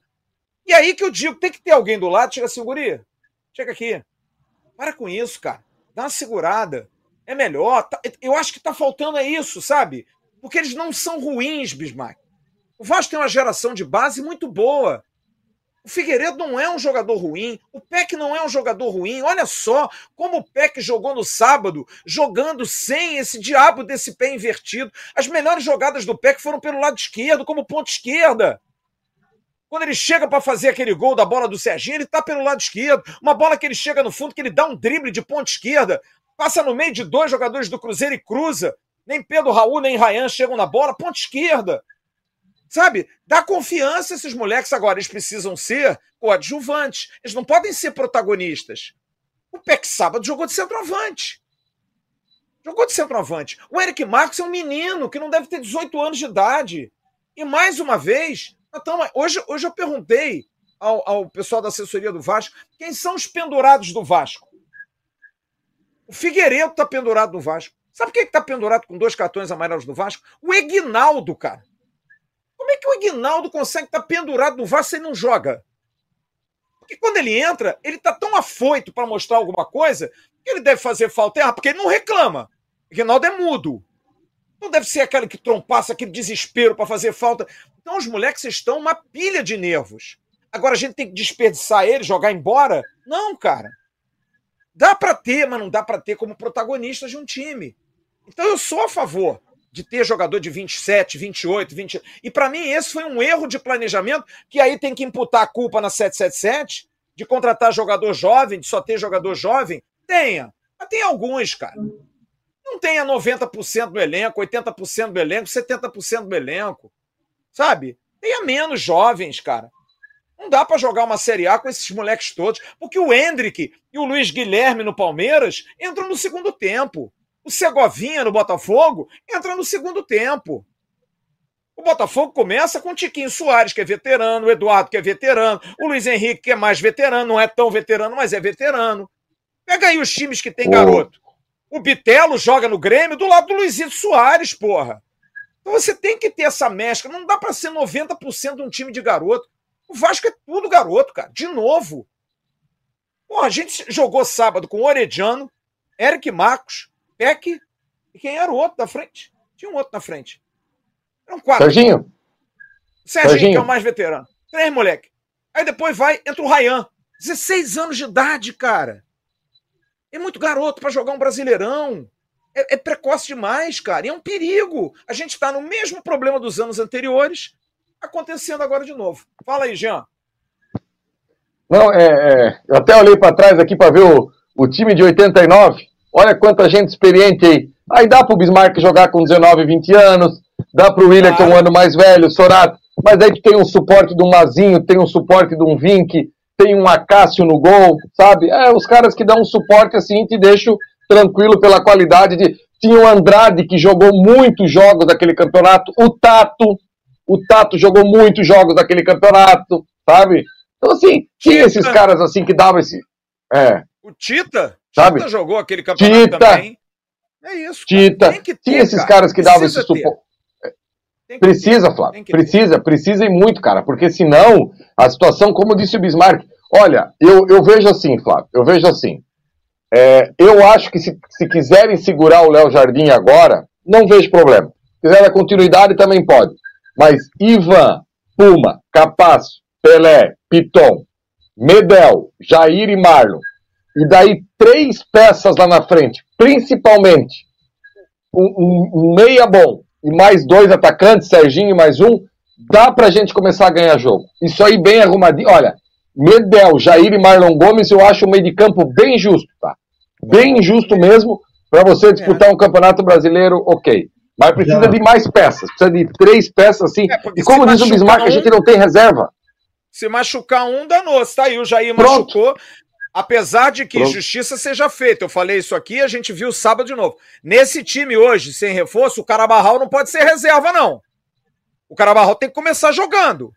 Ele não é um craque, não é essa coisa toda, mas tem trato com a bola. Tem, tem gosto, sabe? Não pode. Agora, não é titular. Veio um 10, amigo, banquinho. Entra no lugar do Jair, faz ali uma meiazinha. Agora, não é um jogador desprezível completamente, como o ex-técnico deixou, porque o Barbieri botou ele contra o Bahia. Ele entrou mal, como todo mundo. Entrou lá no Morumbi, que eu e Jean estávamos lá. Entrou bem. Deu passe pro Galaça fazer o gol. E nunca mais teve uma oportunidade. Nem para banco ia. Errado. Porque ele não é um craque, mas é bom jogador. Muita atenção uma coisa Diga, que tem me chamado muito a atenção é que fisicamente eu tenho achado o time do Vasco muito abaixo. Muito, muito.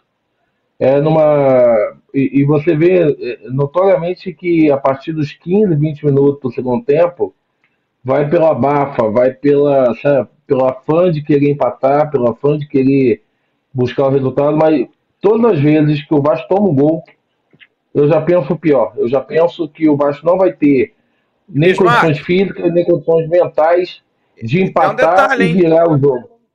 A gente só tá jogando uma competição, tá, amigo? É o único time que joga uma competição, nós e o Cuiabá. Tá? O resto tudo tá jogando uma, duas, até três competições. Eu tenho Era pra estar tá melhor. Assim, eu, eu, eu, vejo o Pumita no segundo tempo cair de rendimento de uma forma assim estrondosa. É, é, ele não consegue acompanhar o, o, o atacante ele não consegue marcar, ele não consegue atacar. E isso eu tenho visto, assim, em todos os jogos, o time do Vasco muito abaixo. Aí você vai ver uma, um jogo entre Flamengo e, e, Palmeiras, os jogadores não param de correr, os jogadores não param de se movimentar, os jogadores não param de, de dar combate. E, e o time do Vasco, eu acho que o, o novo treinador, além dele ter um trabalho muito grande de ver quem serão os reforços para poder trazer, eu acho que ele vai ter que ter também um tempo de poder, e seria, seria é, é fundamental que ele chegasse agora, essa semana, porque tem como ele avaliar, porque a gente já não vai jogar no próximo jogo por causa do América Mineiro. Então, é, eu acho que seria fundamental que nós pudéssemos realmente é, é, ter um tempo para poder realmente o, o treinador que chegar ver fisicamente também a equipe porque mentalmente a equipe já está muito, muito abaixo. E se fisicamente você estiver abaixo também, você vai perdendo, vai perdendo, vai perdendo força. Depois para recuperar é muito difícil. Muito difícil mesmo. 2051, eu vou dar uma faturada. A gente está na expectativa. A qualquer momento a gente pode ter alguma novidade. E na volta a gente vai falar de alguns nomes de reforços e vamos para o encerramento do News. Para o recado do Dicas de Mendonça, Rodrigão. Dicas de Mendonça, grande abraço ao querido Adriano Barbosa.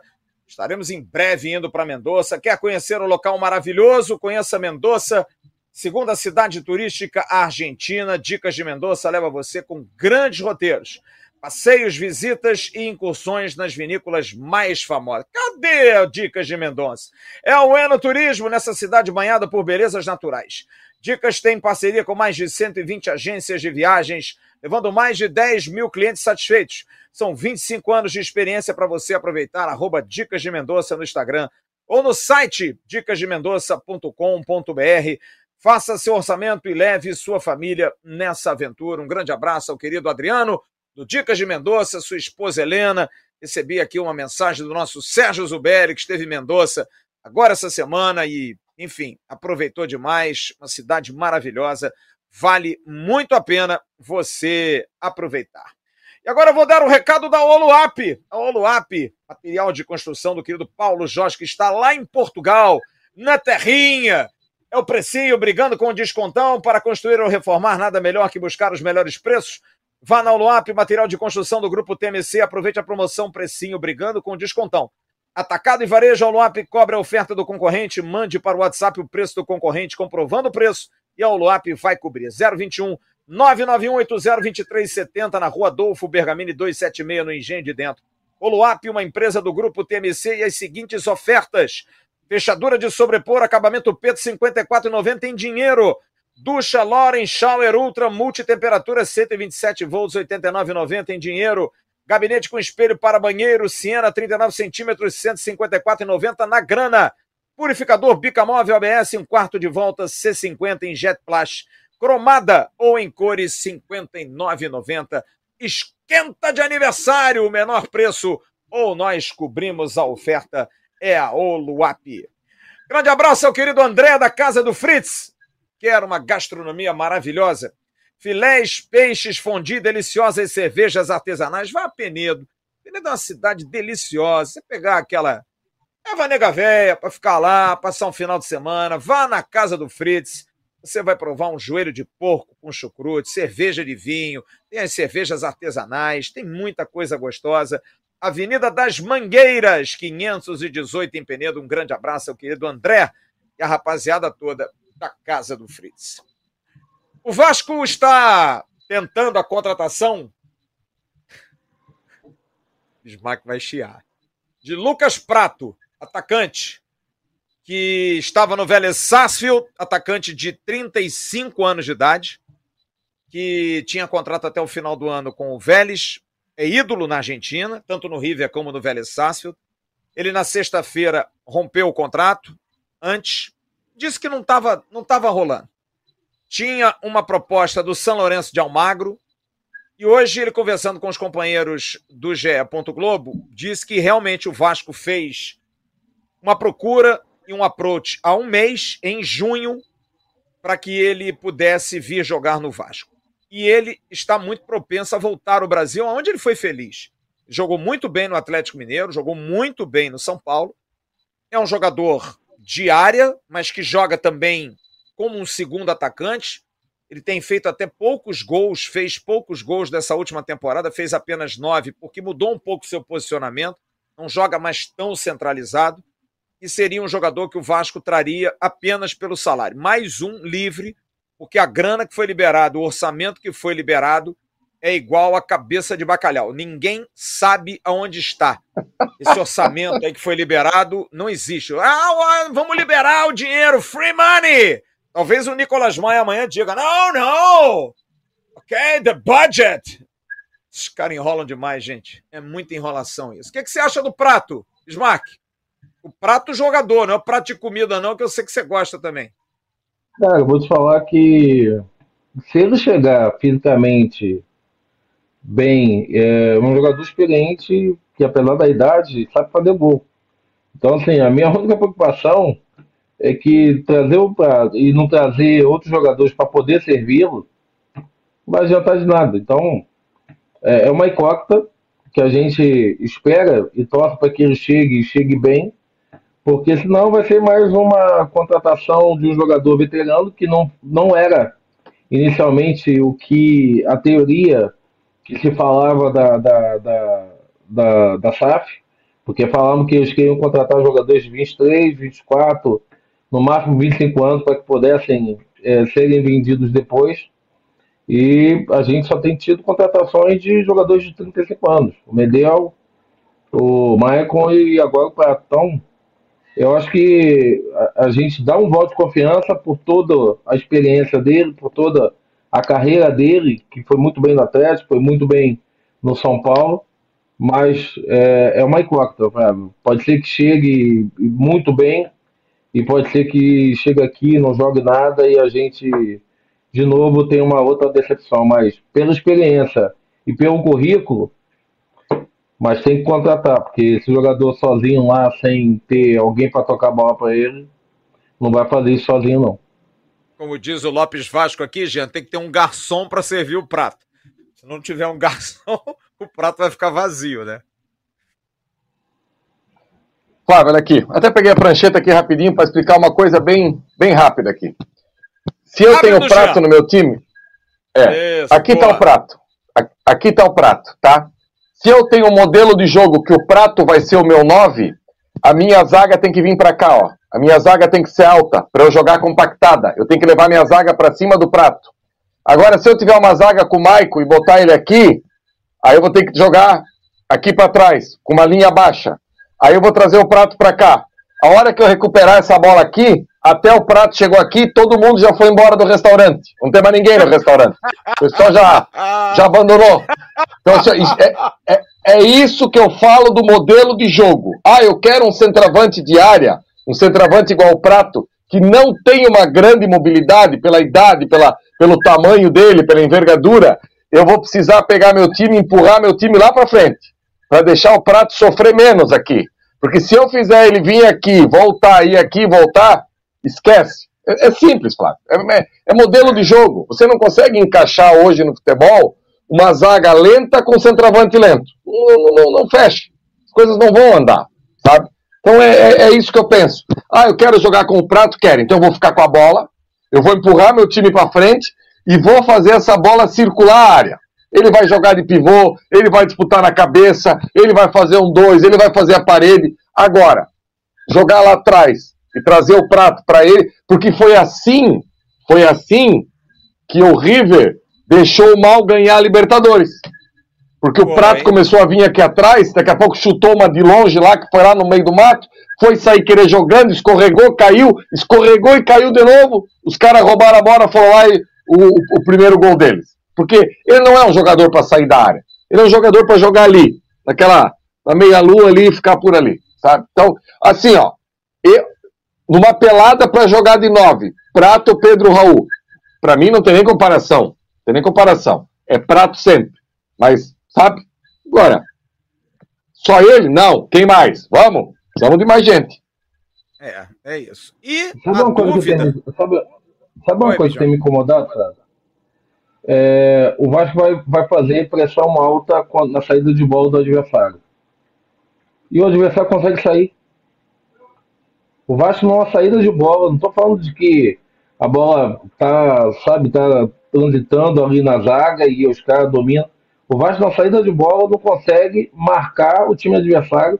Tem sempre um jogador que recebe essa bola, vira e aí a gente já está com três, quatro jogadores lá na marcação, atrás dessa linha da bola, e o Vasco não consegue fazer uma pressão no campo adversário. Isso tem me incomodado por demais. Isso foi com o Barbieri estava sendo com ele agora. O time não consegue compactar. Você não vê o, o, o, o Puma encostar no cara que está lá na frente. Ele fica esperando o cara aqui. Aí quando o cara domina, não adianta você chegar mais.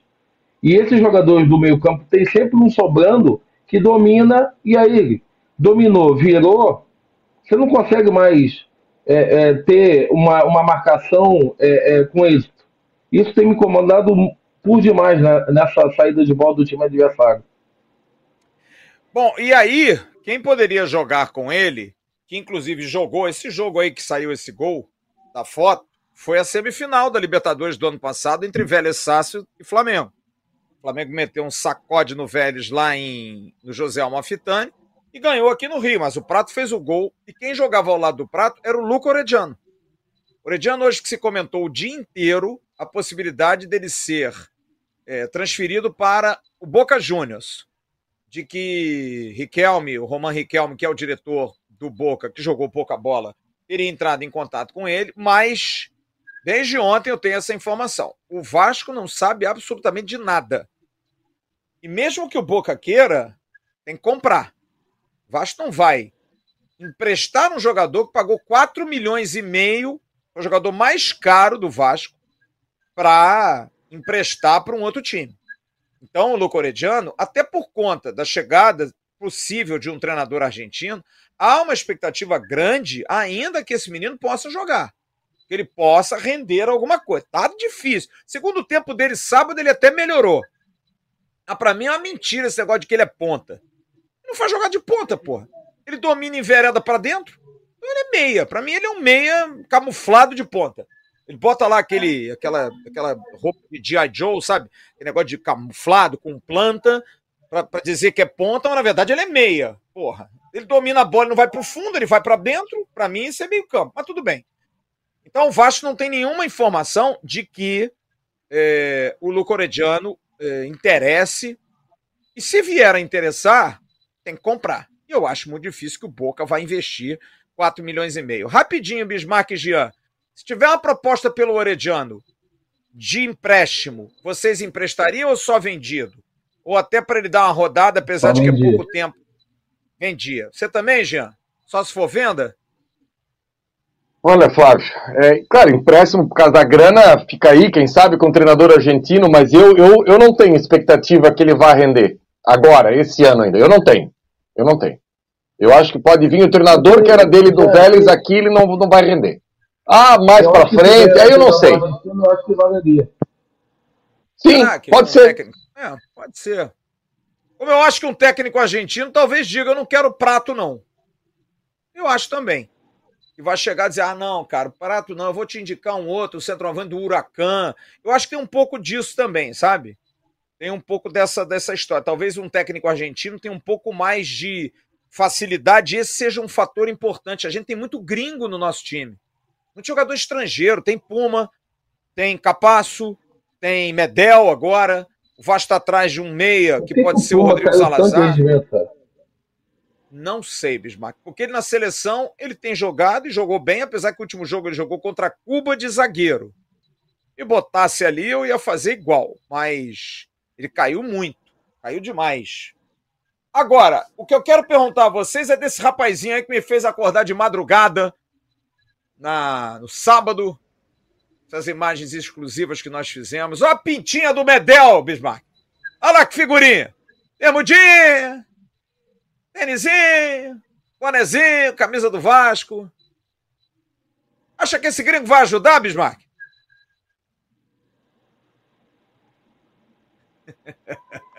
Tomara. É... Tomara. Aquilo roxo ele tem, pelo menos isso. Estava jogando, jogou a Copa, a, a, a temporada. Vamos lá, ele jogava, ele jogava no lado de quem? Jogava o quê? Ele jogava no, do lado de quem? Jogava no Bolonha, que é um time intermediário da. Não, não, não. Da, Tô falando no Chile. Itália. No Chile jogava ali ao lado do Vidal, né? É, que aliás está saindo do Flamengo, está indo para o Atlético do Paraná. É, não, não sei quem são os jogadores hoje da seleção chilena, tão importantes. Agora, eu acho que o jogador pelo menos... anos e anos assim, ao, ao lado de jogadores que do Chile, que todos eles estavam na Europa e, e jogando de forma que, que batia de igual para igual com a Argentina e com o Brasil. Então, eu, eu sim, eu torço, torço para que ele chegue e possa, daquela forma aguerrida dele, sabe, transmitir alguma coisa para os jogadores, mas um jogador de 35 anos, aí você traz o Michael de 35, aí você é, tem o, traz o Prato de 35, você fica com a média de idade muito alta quando você está precisando de, de força, quando você está precisando de juventude, mas uma juventude de 27, 28, 26, para juntar com esses meninos de 18, 19, de 20, para que tenha um equilíbrio. Você tem 18, 19, e aí você vai para 35 com três jogadores, que porventura se o prato vier, você fica um pouco desequilibrado, do meu modo de ver. Você, Jean, o que, que, acha de Gary Medel? que, que você acha do Medel? Eu acho que o Medel é bom pelo espírito. Espírito dele. O cara acostumado a vencer. Só por isso. Assim, ó, é, eu tive o cuidado de ver o último jogo dele, quando o Vasco já estava aí negociando pela seleção do Chile. E ele, ele fisicamente, Bismarck, eu entendo a tua preocupação com a idade, mas ele tá com alegria nas pernas ainda, sabe? Ele tá com alegria nas pernas. Ele, ele, ele joga meio que no meio dos dois zagueiros para dar início à jogada. Outra coisa, não pensa que ele só bate.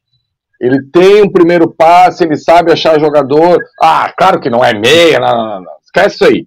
Mas assim, ele não é, ele não vai ficar procurando só o passe lateral. É isso que eu quero falar. Ele não vai ficar só procurando quem está do lado ali. Ele tenta achar alguma coisa. E hoje nós não temos essa característica, porque o Jair já é mais, né, mais qualidade, mas não tem essa, essa, essa pegada. Talvez, Bismarck, talvez o, o time adversário saia jogando quando a gente aperta ele, porque a gente não tem essa, essa galera com essa característica de chegar assim, sabe? Chegar, não, eu vou ganhar, eu vou ganhar essa bola. Às vezes parece que os nossos jogadores estão indo, tá, eu vou marcar a saída, vou lá. Se ganhar, ganhei, se não ganhar, não ganhei. Ô Bismarck, sabe quantas. Eu, eu, eu, é, eu, fico, eu fico procurando números, porque eu gosto de estudar isso. Sabe quantas faltas o Vasco fez no primeiro tempo, sábado, com a do gol? Duas. No primeiro tempo duas com a do gol. Ou seja, ou seja, o adversário sai jogando, a gente nem para dar aquela, sabe aquela, para aqui, para aqui, para aqui que minha zaga é lenta, deixa ele se arrumar lá atrás. Não, o jogador passa, sai jogando, sabe? É isso. Com o Gary, com, com o Gary Medel, duas ele faz a cada 10 minutos. Passou dele, é. vai levar, entendeu? Então esse é, esse é o que, que eu vejo que, que ele pode acrescentar nessa equipe. No, um dos times que mais tomou amarelo no Campeonato Brasileiro foi o Palmeiras. Sim. Faz parte, cara. Faz parte. Tem que matar o jogo, tem que jogar duro. Olha aqui, para a gente encerrar, eu vou dar duas informações para vocês se despedirem. É, Botafogo, Curitiba, Cruzeiro e Vasco anunciam a criação de bloco comercial único, assinando com a Liga Forte Futebol. Os clubes anunciaram hoje que firmaram um acordo de investimento com a Serengeti a empresa norte-americana, e a Life Capital Partners para os próximos 50 anos, a partir de 2025, é, formando aí um bloco comercial único para venda coletiva dos direitos de transmissão dos clubes a partir de 2025. É, diz a nota, ao considerarmos os últimos cinco anos, nosso bloco comercial será composto na média por 13 times jogando na Série A do Campeonato Brasileiro, apresentando uma média de 6,5 jogos por rodada. Esses quatro clubes se reuniram com o propósito de ser a ponte entre os clubes da Liga Forte Futebol e da Libra, incentivando o diálogo com todos os clubes com o objetivo de criar a tão almejada Liga Unificada do Brasil. Acreditamos que essa nova parceria fortalecerá o futebol brasileiro, tornando-o mais competitivo, atrativo, sustentável e capaz de, nos próximos anos, disputar uma posição entre as maiores ligas do mundo. Não acredito! Juntar a Libra onde está lá o bonitão, gostosão, lindão, que só quer tudo para ele, o predador do futebol brasileiro? Não acredito. É muita vaidade para esses caras receberem igual a todos os outros menores times do Brasil. Porque é assim que eles pensam, futebol nacional.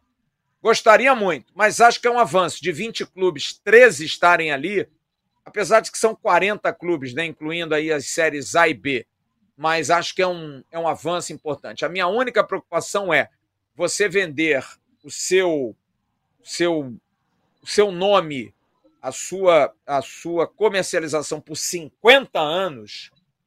Eu acho que o produto é muito melhor para quem vai vender do que para quem expõe o seu, a sua marca.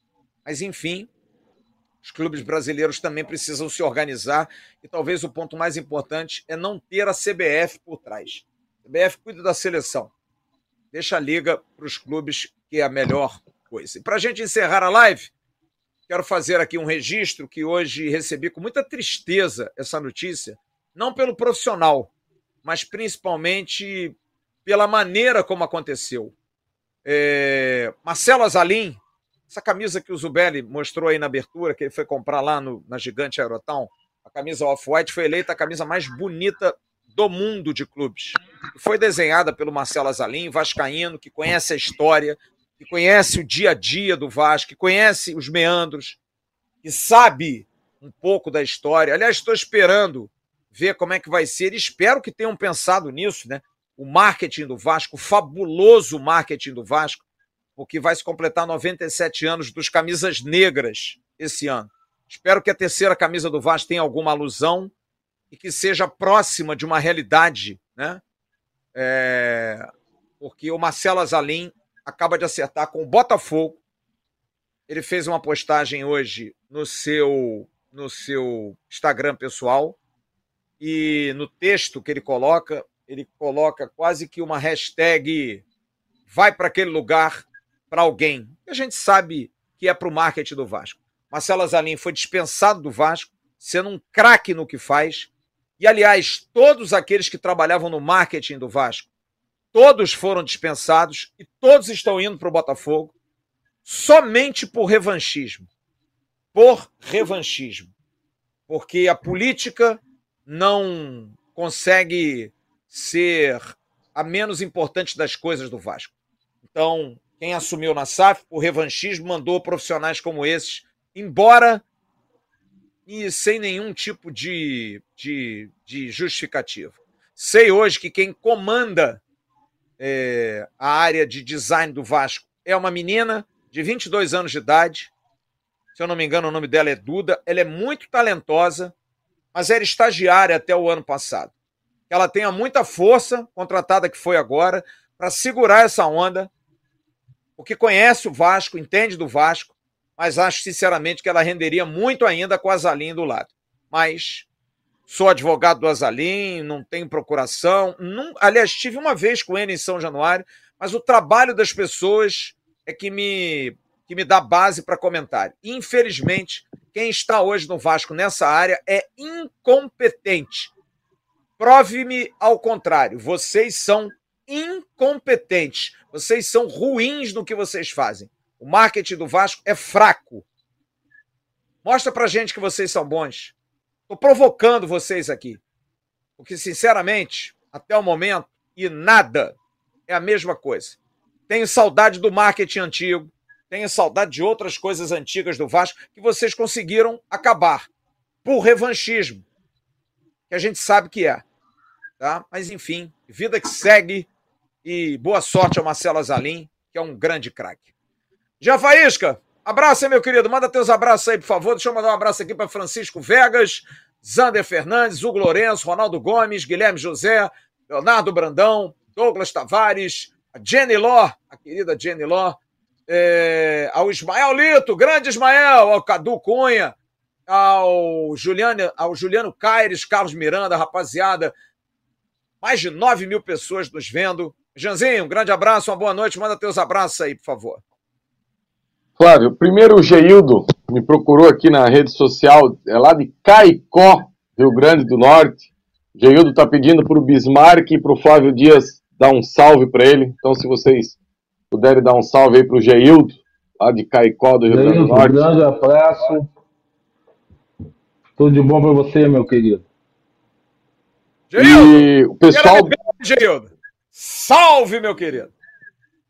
Isso. O pessoal da, da Vasco Vale, cara, eu vou falar um negócio para você aqui. É, dói muito, sabe? Rapidinho, Flávio. Sábado agora teve a feijoada da Vascoville aqui. Juntaram aí quase 200 pessoas. Agora em agosto vai ter a, a feijoada da Capitania de Joinville. Vão trazer o Mauro Galvão para cá. Agora, dia 19, isso dia 5 de agosto. Dia 19 de agosto vai ter a feijoada da Vasco Vale, sabe? Também aqui com atrações, música ao vivo. E Cara, você, você consegue imaginar o sentimento dessas pessoas de ficar reunindo a torcida do Vasco? Pra quê? Com que intuito? Com que alegria? Uma coisa que era para ser prazerosa é quase uma, uma, uma, uma, celebração de uma missa de sétimo dia, cara. É muito difícil. Mas vale a pena pelos amigos, vale a pena pela amizade, pelo clube que a gente ama, por tudo aquilo. Então, um abraço para essa galera toda e eu, eu não posso hoje deixar de agradecer mais uma vez todos os membros do canal, me proporcionaram um final de semana de novo excepcional, vocês moram no meu coração. Mas eu até vou, vou ser é, deselegante aqui, eu quero mandar um abraço no coração para a tia que tem o trailer na frente de São Januário. Eu coloquei a foto dela no meu Faísca Tá de sábado para domingo. E quero registrar aqui de novo, Bismarck, que antes de eu entrar no estádio sábado, eu esqueci a minha jaqueta ali no trailer dela. Fui, fui conversar com um amigo meu, o Léo. E, cara, com 20 minutos do primeiro tempo, eu comecei a me mexer na cadeira. O Flávio olhou. O que foi? Eu perdi minha jaqueta. Eu perdi minha jaqueta. Jaqueta que eu tinha usado uma vez na vida. Você, Pô, será que ficou na mega loja? Onde é que ficou? Bismarck, ela foi atrás desse amigo meu lá no restaurante do seu Arthur e disse assim: ó, Jean, a tua jaqueta tá guardada, ela vai esperar você até você.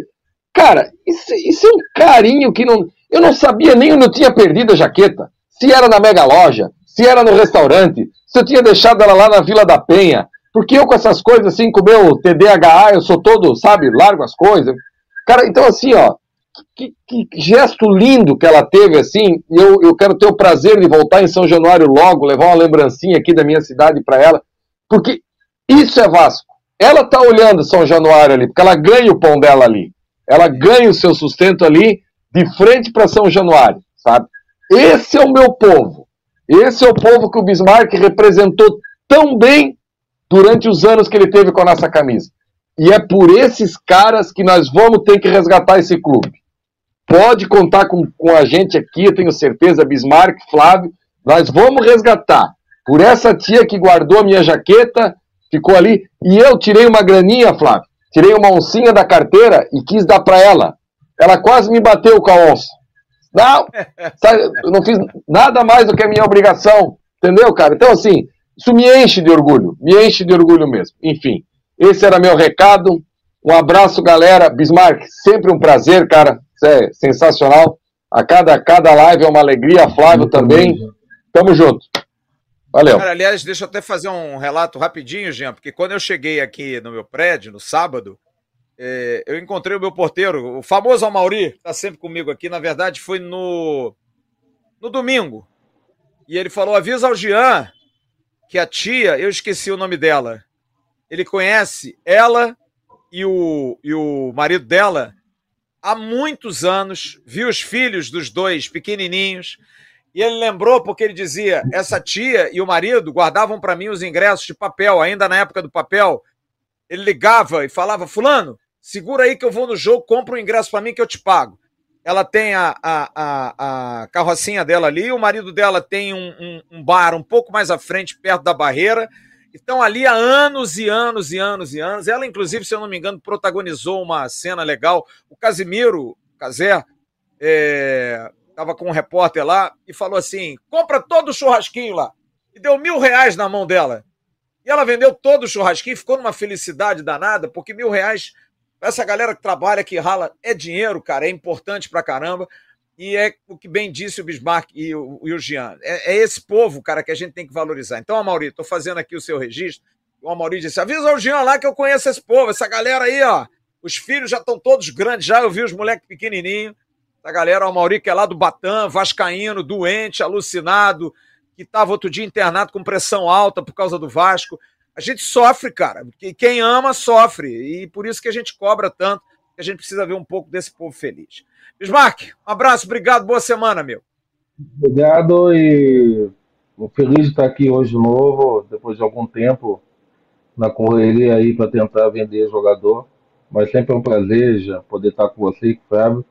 Hoje eu liguei para fiz questão de avisá-lo que, que ia participar, porque também sinto falta, sinto saudade.